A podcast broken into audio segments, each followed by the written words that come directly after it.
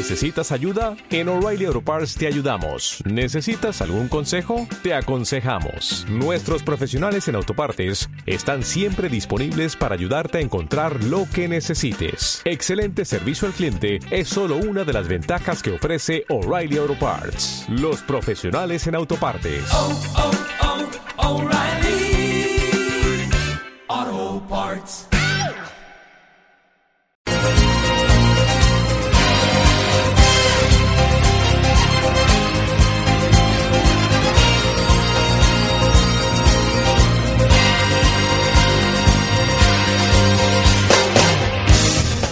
Hola amigos, ¡buf! ¡Qué emoción! Aquí comienza una nueva temporada de La Colmena, la red escolar del IES Severo Ochoa de Elche. Ah, por cierto, que no me he presentado. Soy Minerva y os quiero presentar a mi compañera eh, que está aquí conmigo eh, presentando el programa Marisa.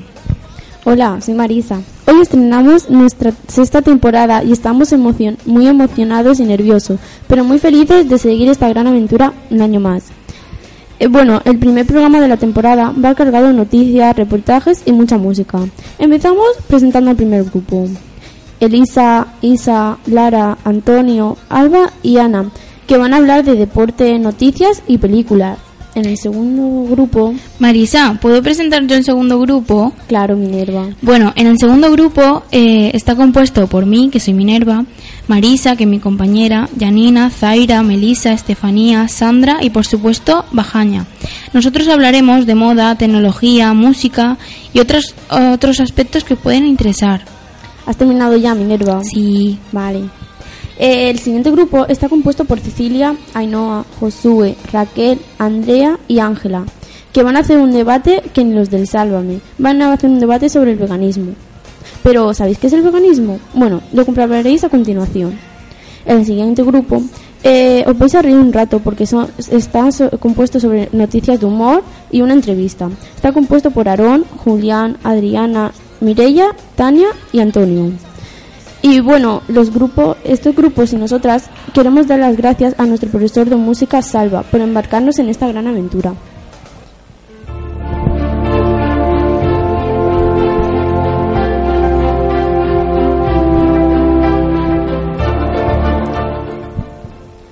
Y espera, hay mucho más. Nuestros compañeros de primero de la ESO han preparado unas recomendaciones cinematográficas de las películas Buscando a Nemo y Bajo la misma estrella, para que disfrutéis estos, estas vacaciones de Navidad.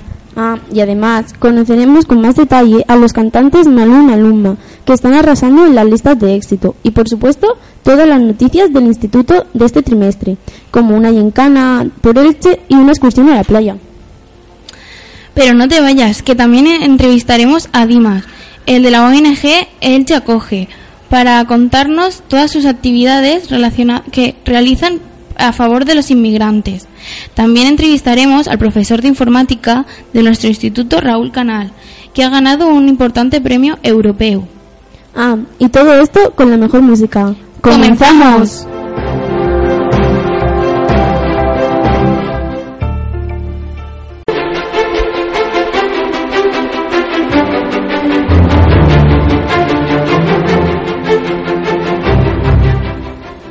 Buenos días. Comenzamos el día con a favor o en contra.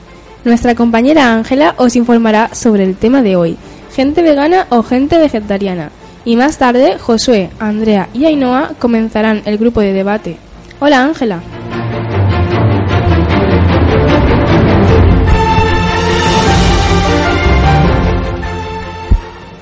Hola Cecilia, buenos días a todos. Buenos días. Buenos días. ¿No os preguntáis cuál es la diferencia entre vegetariano y vegano? Pues hoy os la voy a explicar. Ser vegano es practica la utilización y consumo de productos y servicios de otras especies que no vengan de animales. No come ni el mismo animal ni alimentos que provengan de ellos. Y ahora hablaré de la gente vegetariana, que es el régimen alimentario que tiene como principio dejar de comer carne. Es decir, los vegetarianos solo no comen carne y los veganos no comen nada de, animales ni, ni nada que eh, provengan de ellos. Y esto es todo. Damos paso al grupo de debate a opinar sobre el tema.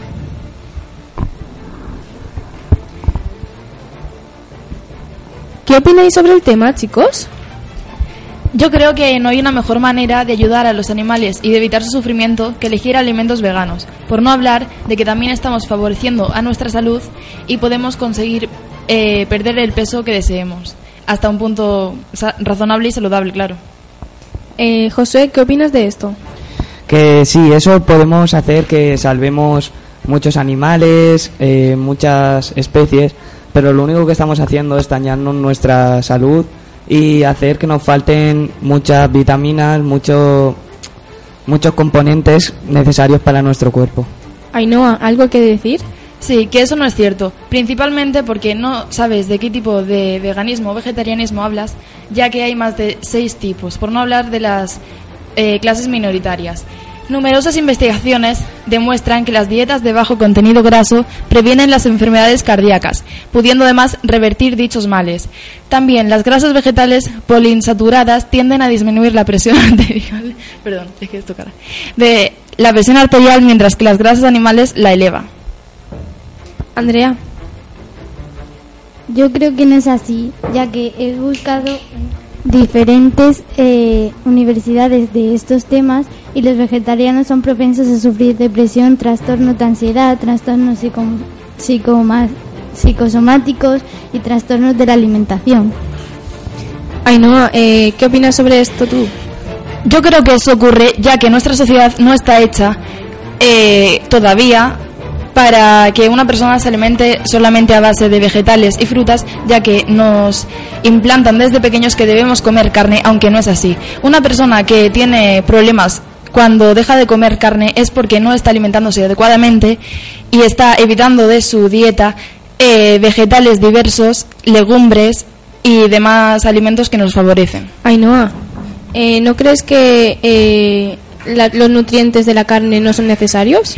Creo que sí son necesarios, pero que eso se puede encontrar perfectamente en, en muchísimos alimentos vegetales.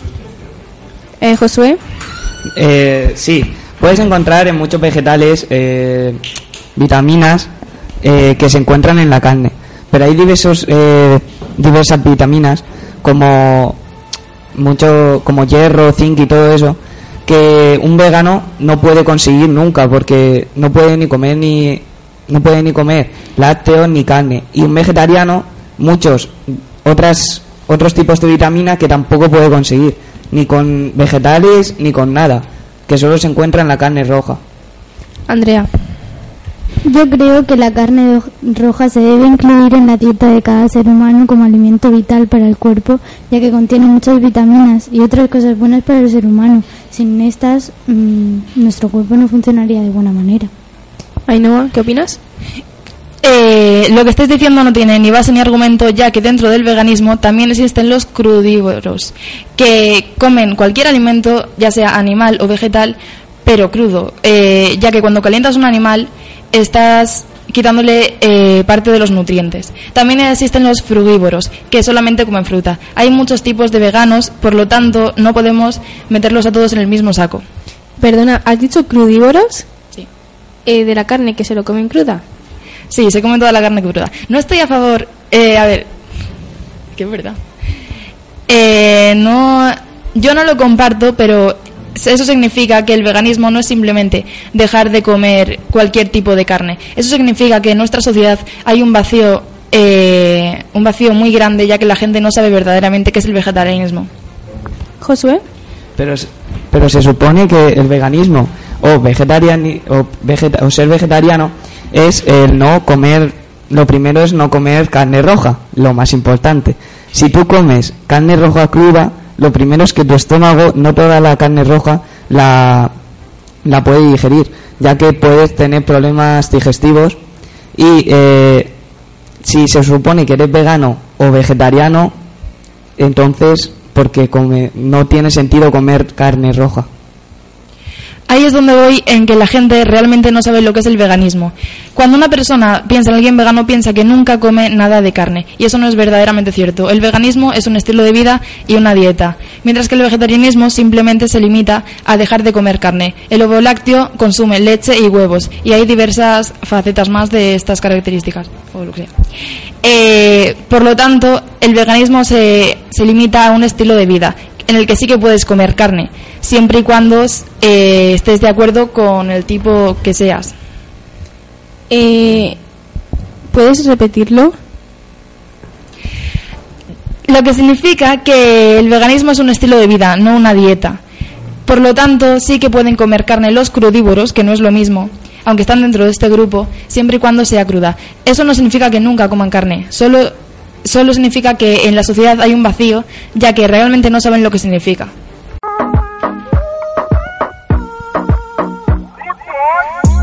Cuando estás bien te alejas de mí, te sientes sola y siempre estoy ahí. Hola, somos el grupo de los sin nombre, formado por Daniel Sánchez, Tomás Guillén y ya está. Juan Luis Londoño Arias es un cantante muy famoso. Su nombre artístico es Maluma. Es muy famoso por su atractivo y porque sus canciones son muy interesantes y el ritmo es pegadizo. Nació en Colombia, Medellín, el 28 de enero de 1994. Maluma creció allí y estudió psicología y, y filosofía.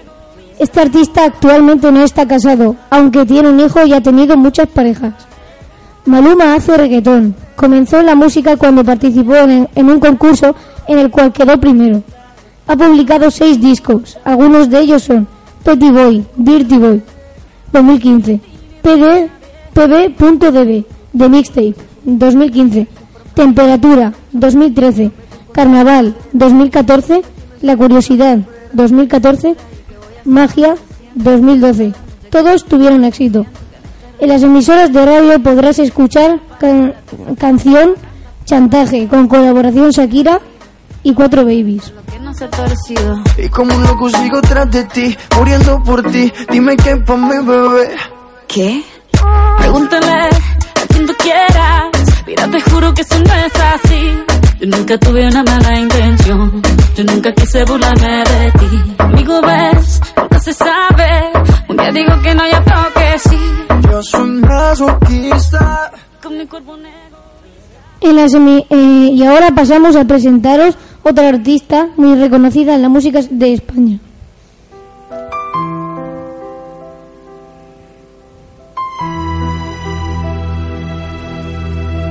Tus labios, la historia de este amor ya es árbol quemado.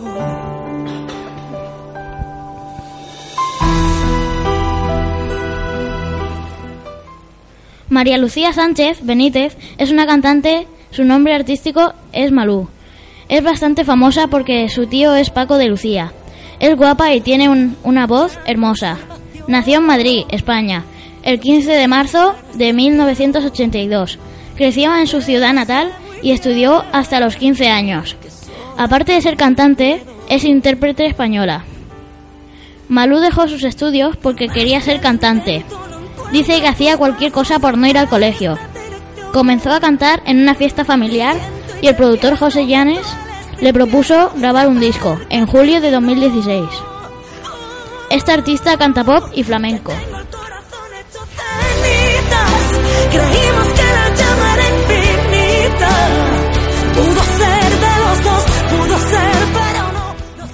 Ha publicado 13 discos. Algunos de ellos son Aprendiz, 1998, Cambiarás, 1999, Otra vez, 1991, Otra piel, 2003, Por una vez, 2004, Malú, 2005, Desafío, 2006, Gracias, 2007, Vive, 2009, Guerra Fría, 2010, Dual, 2012, Sí, 2013 y Caos, 2015.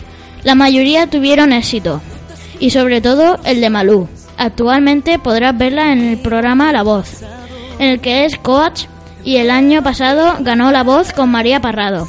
Esperamos que os haya gustado. Hasta la próxima. Y no me digas pasión no. Yo que tu cuerpo no he estudiado. La historia de este amor ya es árbol quemado. Por más que lo intento, no encuentro tus pasos. La que me gusta. A ella le gusta. Baila me gusta. A ella le gusta. Mami, mami, con tu body.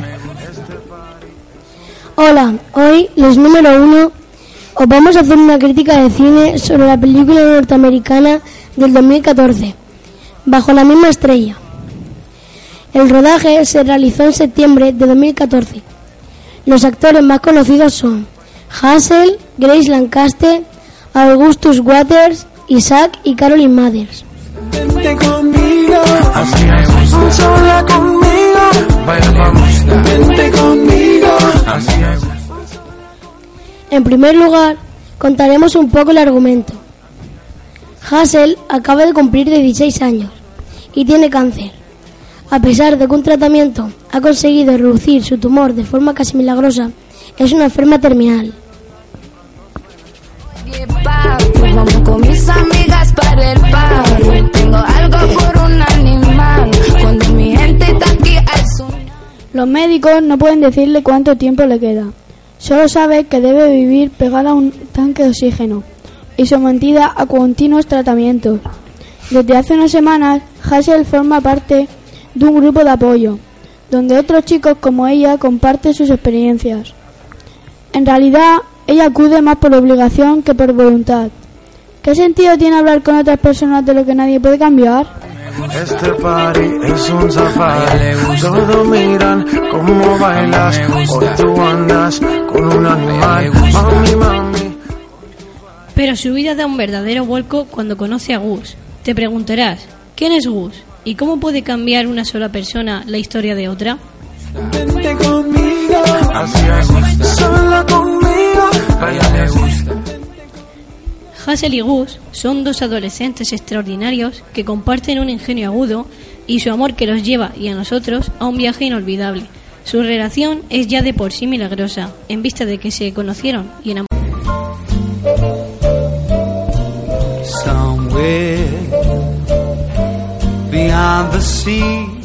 Hola, somos el grupo Los Sobra Anchoa, que somos Lucía, Sergio, Andrés y María José. Vamos a hablar sobre una película que seguramente muchos de vosotros habréis visto. Se titula Buscando a Nemo. Trata sobre un pez llamado Nemo, de raza payaso. El único hijo que le quedó a Marlin después de una barrucada atacara a la anemona, donde vivía en el arrecife y acabara con su pareja llamada Coral y con sus demás hijos.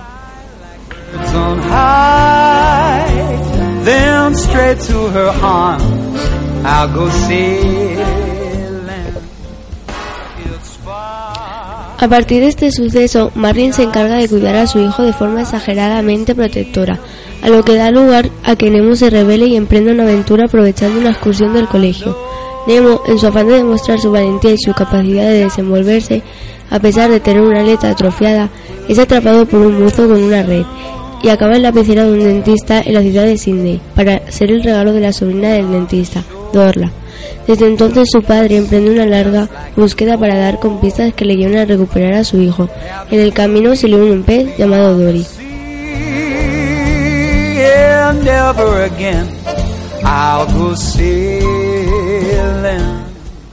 Los dos tienen que sortear numerosos problemas hasta llegar a Sydney. Allí se encuentran con un pelícano que les dirige hasta la consulta del dentista. Al final encuentran a Nemo y todos hacen amigos. Esta película se rodó en el año 2003 y se hizo en Estados Unidos.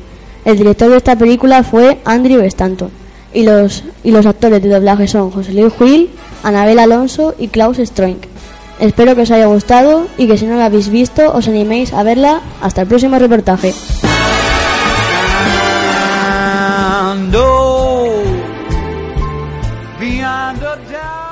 En un grupo de pacientes con cáncer.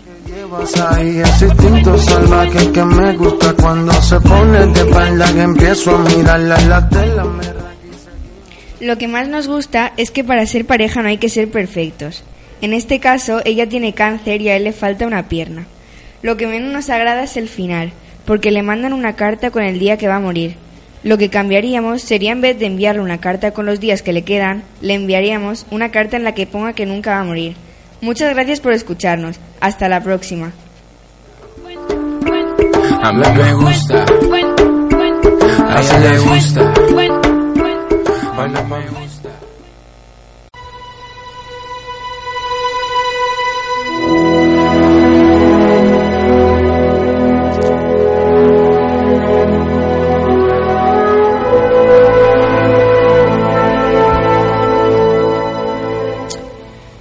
Aquí la sintonía de la colmena. Un saludo de José Pedro. Hoy me toca entrevistar a mí, que yo nunca puedo entrevistar. Pues sí, hoy me ha tocado entrevistar a mí.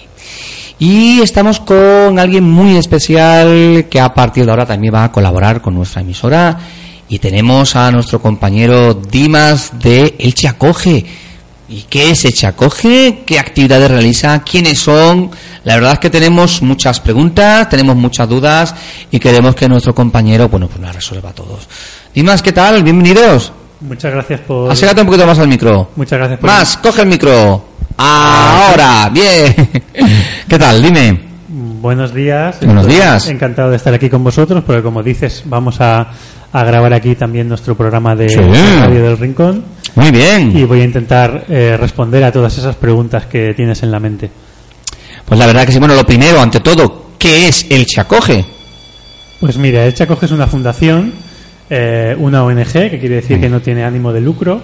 Eso, eh, la, la diferencia entre una empresa y una organización que no tiene ánim- ánimo de lucro no quiere decir que no reciba dinero, sino que todo el dinero que recibe el Chacoge lo destina a sus objetivos y a poder trabajar con la gente.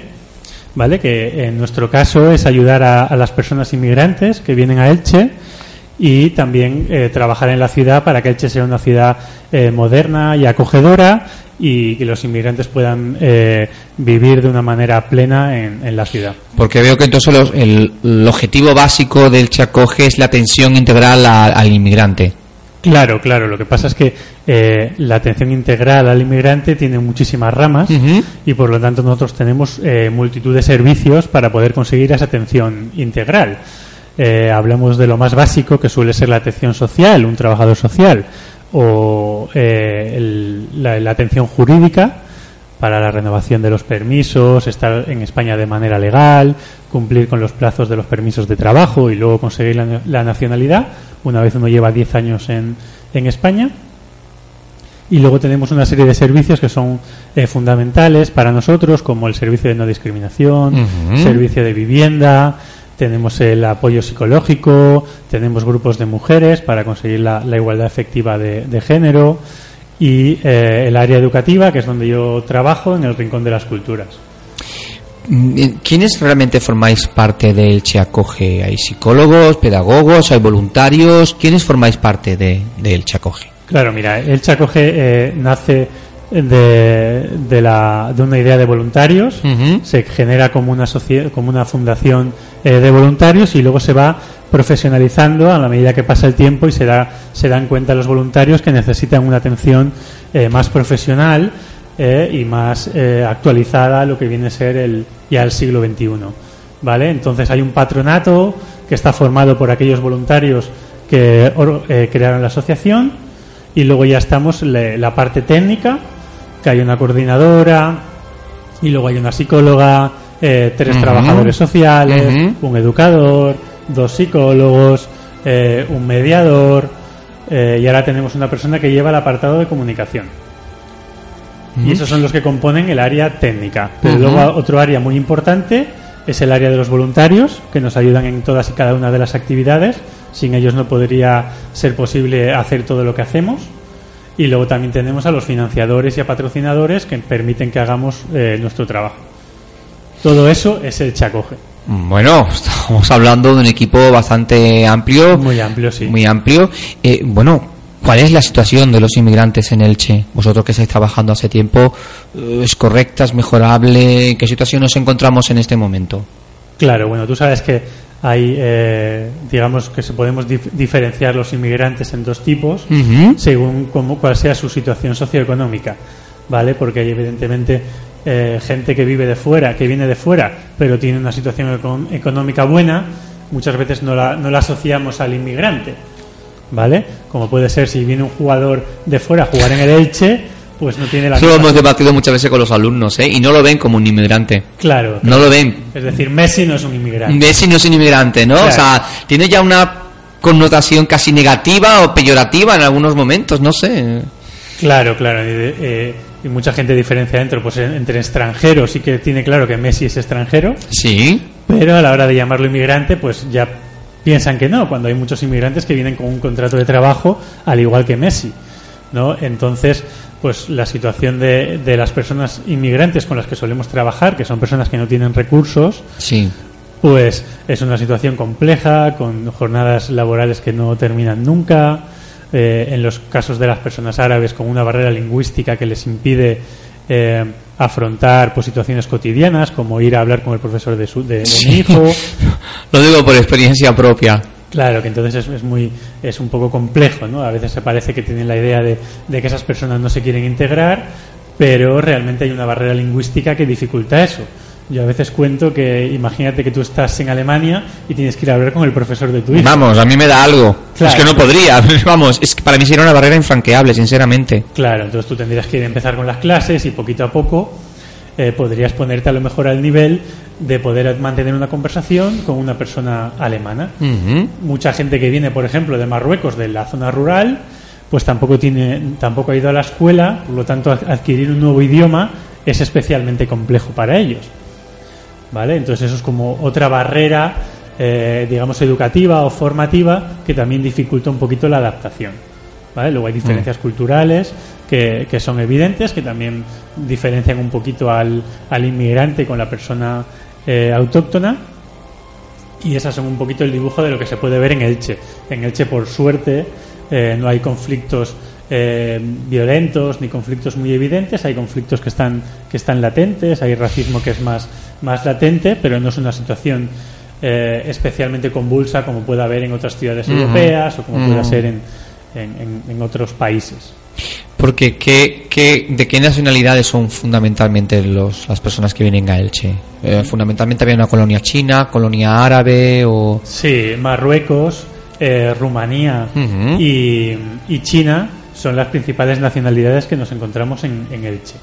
¿Vale? Luego hay gente de, eh, del África Negra, gente de Europa del Este y luego hay comunitarios europeos que muchas veces están en, más en, o en las pedanías o en las Sí. zonas de playa. Sí, correcto. ¿vale? Que también hay que incluirlas como inmigrantes o, como extranjeros dentro del, del dibujo. ¿Y, y qué diferencia podemos establecer, si la hay, que no lo sé? ¿eh? Y esto es una pregunta que no, no te la había comentado antes. Entre inmigrante y refugiado. Pues es, entra una cosa dentro de la otra. Mm, Es un tema que el tema de los refugiados vosotros ahora mismo no la estáis llevando. ¿Veis que eso puede llegar a España antes o después? ¿Cómo afrontáis el tema de los refugiados en- eh, a, a la hora de, de una posible llegada a Elche? O si ya están llegando, es que no lo sabemos tampoco, no, no tengo datos.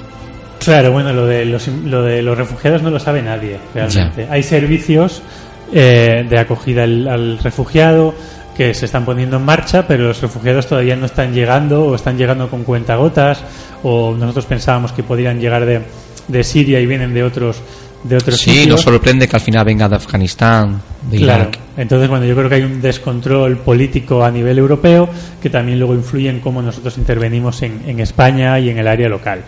La diferencia entre un inmigrante y un refugiado es que, digamos, el refugiado pide eh, el ser considerado refugiado porque en el país donde él vive hay una situación de extrema vulnerabilidad. Estamos hablando de una, de una hambruna, estamos hablando de una guerra, digamos que su vida co- corre peligro.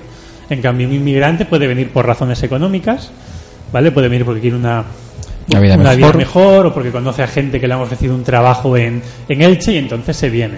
Entonces esa es la diferencia real que hay entre refugiado y inmigrante. Lo que pasa es que hay muchos inmigrantes que no se les ha considerado refugiados cuando deberían de serlo. Sí.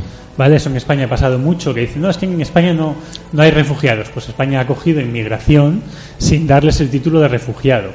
Porque cuando se le da el título de refugiado, la gente tiene unos derechos adquiridos, eh, respaldados por, por, quiero decir, por tratados europeos y tratados a nivel mundial. Entonces aquí lo que se ha hecho es, bueno, tú vienes a- al país, puedes trabajar, pero no se ha dado la carta de, de refugiado. Eh, actualmente, ¿cuáles son las principales.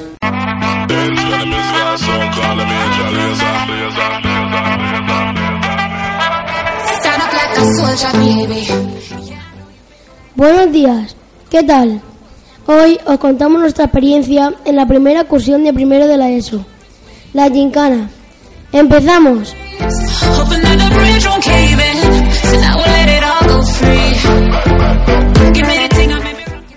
El pasado 15 de septiembre, los alumnos y profesores de primero de la ESO realizamos una actividad de una gincana en el centro de Elche. Esta actividad se realizó con los objetivos de conocernos, cooperar y conseguir compañerismo.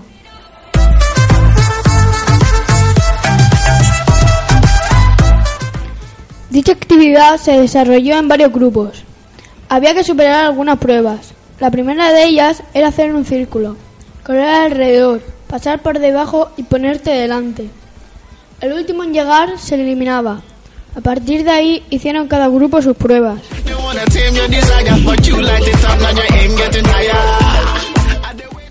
A continuación os vamos a describir la- las diferentes pruebas que realizamos. Una de las pruebas fue jugar al pañuelo. Tenían que decir un número y hacer una carrera a ver quién coge el pañuelo antes. Otra de ellas fue teníamos que hacernos una foto donde se guardaba el trigo en el- que era en el edificio de la Calahorra.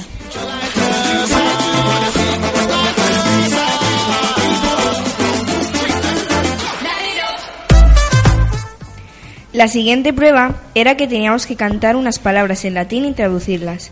Y por último, la que más me gustó personalmente fue pedir dos recetas a un desconocido o desconocida, una de carne y otra de pescado, con un compañero atados o atadas por los cordones con el mismo pie. Espero que les haya gustado nuestra excursión. Hasta el próximo programa.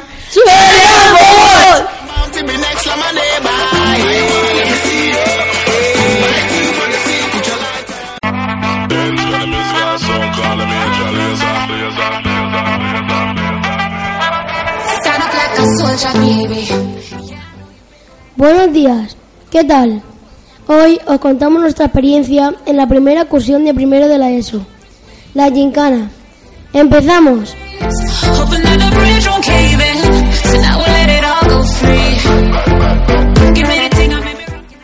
El pasado 15 de septiembre, los alumnos y profesores de primero de la ESO realizamos una actividad de una gincana en el centro de Elche.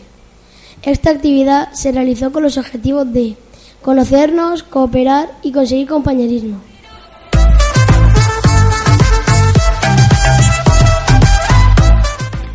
Dicha actividad se desarrolló en varios grupos.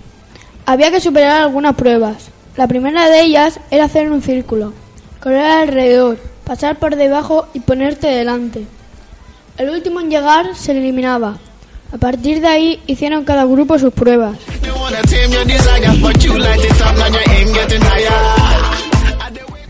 A continuación os vamos a describir la- las diferentes pruebas que realizamos. Una de las pruebas fue jugar al pañuelo. Tenían que decir un número y hacer una carrera a ver quién coge el pañuelo antes. Otra de ellas fue teníamos que hacernos una foto donde se guardaba el trigo en el- que era en el edificio de la Calahorra.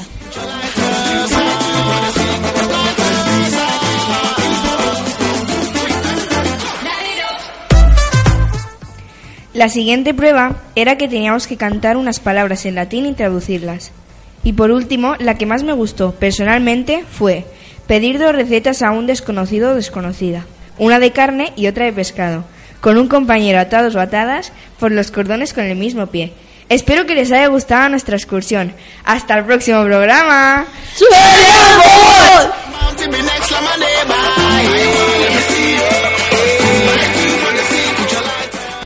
Hola, tenemos con nosotros a Raúl Canals, profesor de informática del IES Severo Ochoa de Elche.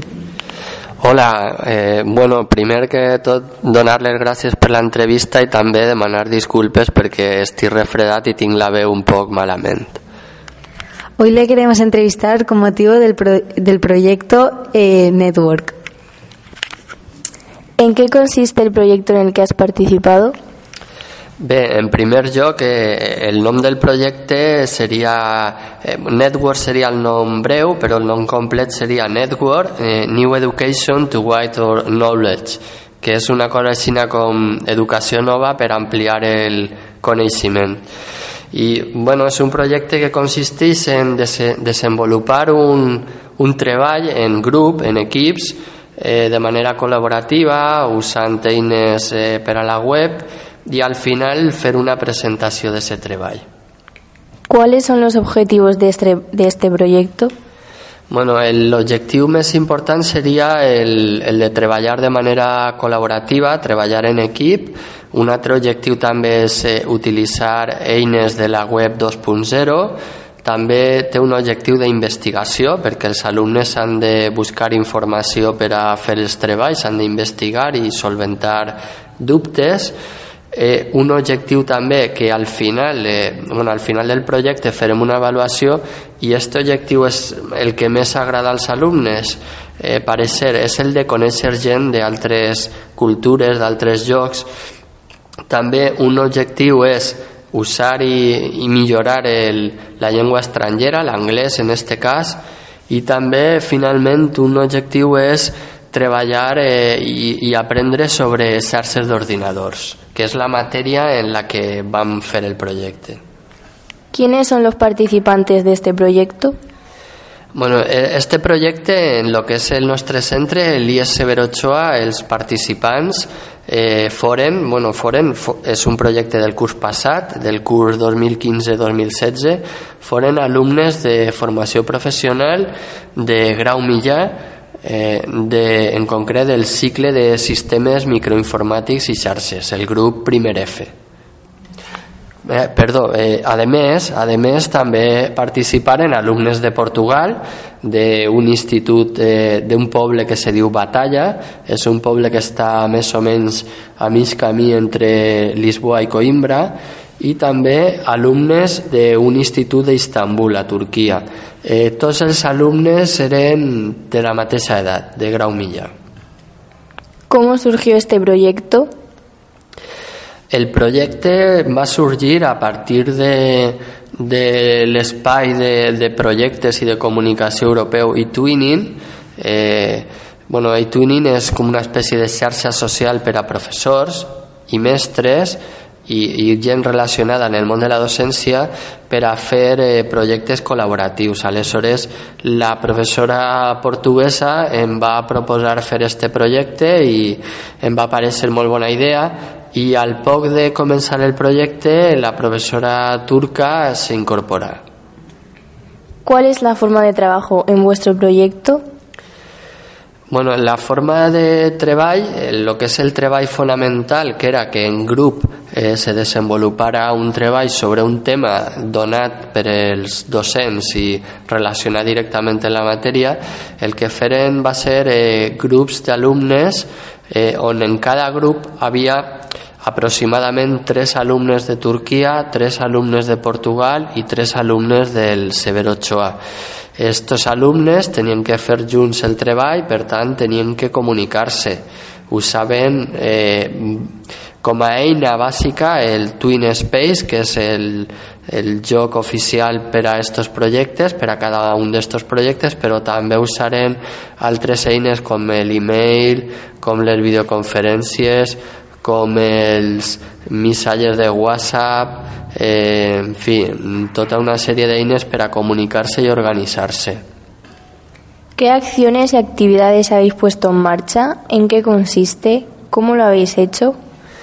Bueno, com a exemple, pues estos grups, eh, algun dels treballs que van fer, per exemple, un grup va fer un treball sobre història de les telecomunicacions, un altre grup sobre el model OSI, que és el model bàsic d'estudi de les xarxes de comunicació d'ordinadors, un altre sobre comandes de xarxa, bueno, i este treball s'elaborava al llarg de quasi tot el curs i eh, una presentació digital i a final del curs se presentava mitjançant una eh, webinar, que és una videoconferència interactiva on participaven pues, els diferents alumnes del treball. Eh, se li donava la paraula pues, als de Portugal, als de Turquia i als nostres. També, paral·lelament, se feren altres activitats. Al principi del projecte se feren activitats de presentació, on els alumnes se van presentar, tant eh, per escrit, en, posant comentaris en el Twin Space, que seria una cosa pareguda als comentaris que posem en Facebook. També se van presentar en, en directe, en videoconferència, i també alguns gravaren alguns vídeos de presentació que pujaren. Eh, a més d'això també feren, per exemple, un parell de jocs de, de Kahoot. Eh, primer farem un, un joc de, de... Bueno, el Kahoot són preguntes i respostes Feren primer un joc en plan conèixer alguna cosa sobre el joc d'origen de cada un dels centres, sobre Estambul, Turquia, Portugal, eh, sobre Elx, etc. I després farem un altre lloc sobre la temàtica de l'assignatura que era xarxes d'ordinadors. De cara al futuro, ¿qué nuevos proyectos o actividades tenéis en mente? Eh, bueno, eh, abans de parlar de nous projectes que ara vos contaré, vos diré que este projecte hem tingut la, eh, la fortuna i, bueno, i el bon fer de rebre el reconeixement. Hem rebut dos premis. Primer, en, el 29 de setembre van rebre el premi eTwinning Quality Label, eh, que el traduiríem per sellell de qualitat i twinning. És un premi que dona el Ministeri d'Educació a través del, del servici, bueno, el Servicio Nacional de Apoyo a Twinning i posteriorment, el 22 de novembre, hem rebut el Premi European Quality Label, que seria una vegada que s'ha rebut el primer premi, l'espanyol, se participa en els premis europeus i bueno, les autoritats que duen això a nivell europeu ens han premiat a, amb este reconeixement també i bueno, això ens ompli de satisfacció i ens dona molta energia per a continuar. En este curs tenim un nou projecte, també eTwinning. L'eTwinning és una ferramenta relacionada també amb els projectes Erasmus i bueno, el projecte que anem a fer este any se diu My First Hardware Dictionary i és un diccionari multilingüe de termes de, de maquinari, de hardware. Eh, L'anem a fer en el Severo Ochoa amb alumnes de grau superior d'informàtica del cicle de eh, desenvolupament d'aplicacions web i els nostres socis són els mateixos, són el mateix institut de, de Turquia que està a Istanbul i el de Portugal que està a Batalla. Eh, muchas gracias Raúl por estar en la sintonía de Radio Severo. Bueno, moltes gràcies a vosaltres i a Radio Severo per donar-nos este espai. Gràcies.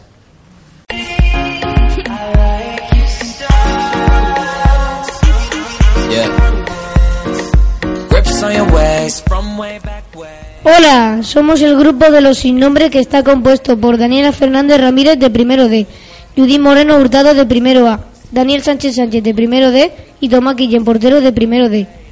A continuación vamos a hablaros de la excursión de la playa que se realizó el pasado día 16 de octubre del 2016.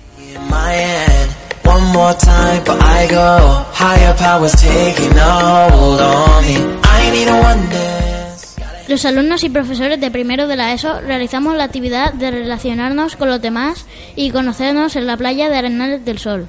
Los objetivos de esta excursión fueron comun- comunicarnos y relacionarnos para llevarnos bien. Dicha actividad se desarrolló jugando cooperativamente. Comenzó a las 9 de la mañana hasta las 4 de la tarde. Algunos de los juegos que realizamos en la playa fueron los siguientes. You know you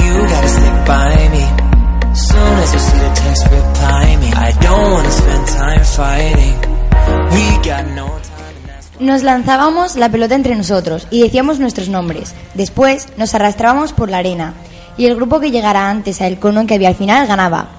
Otro juego que realizamos fue escoger una persona del grupo y llevarla a la meta de vuelta. Había que coger a otro y así hasta que no quedase ninguno. El último juego que realizamos funcionó de la siguiente forma. La persona que estaba detrás le pasaba la pelota al de delante y seguidamente corría hasta llegar el primero y así sucesivamente.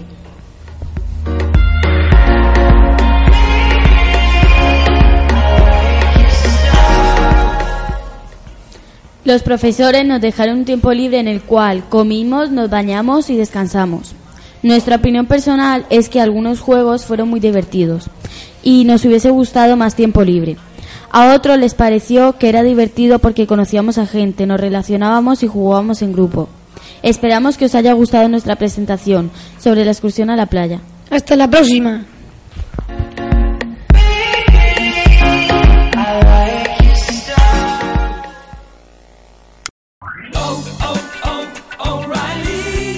¿Necesitas ayuda? En O'Reilly Auto Parts te ayudamos. ¿Necesitas algún consejo? Te aconsejamos. Nuestros profesionales en autopartes están siempre disponibles para ayudarte a encontrar lo que necesites. Excelente servicio al cliente es solo una de las ventajas que ofrece O'Reilly Auto Parts. Los profesionales en autopartes. Oh, oh, oh, O'Reilly Auto Parts.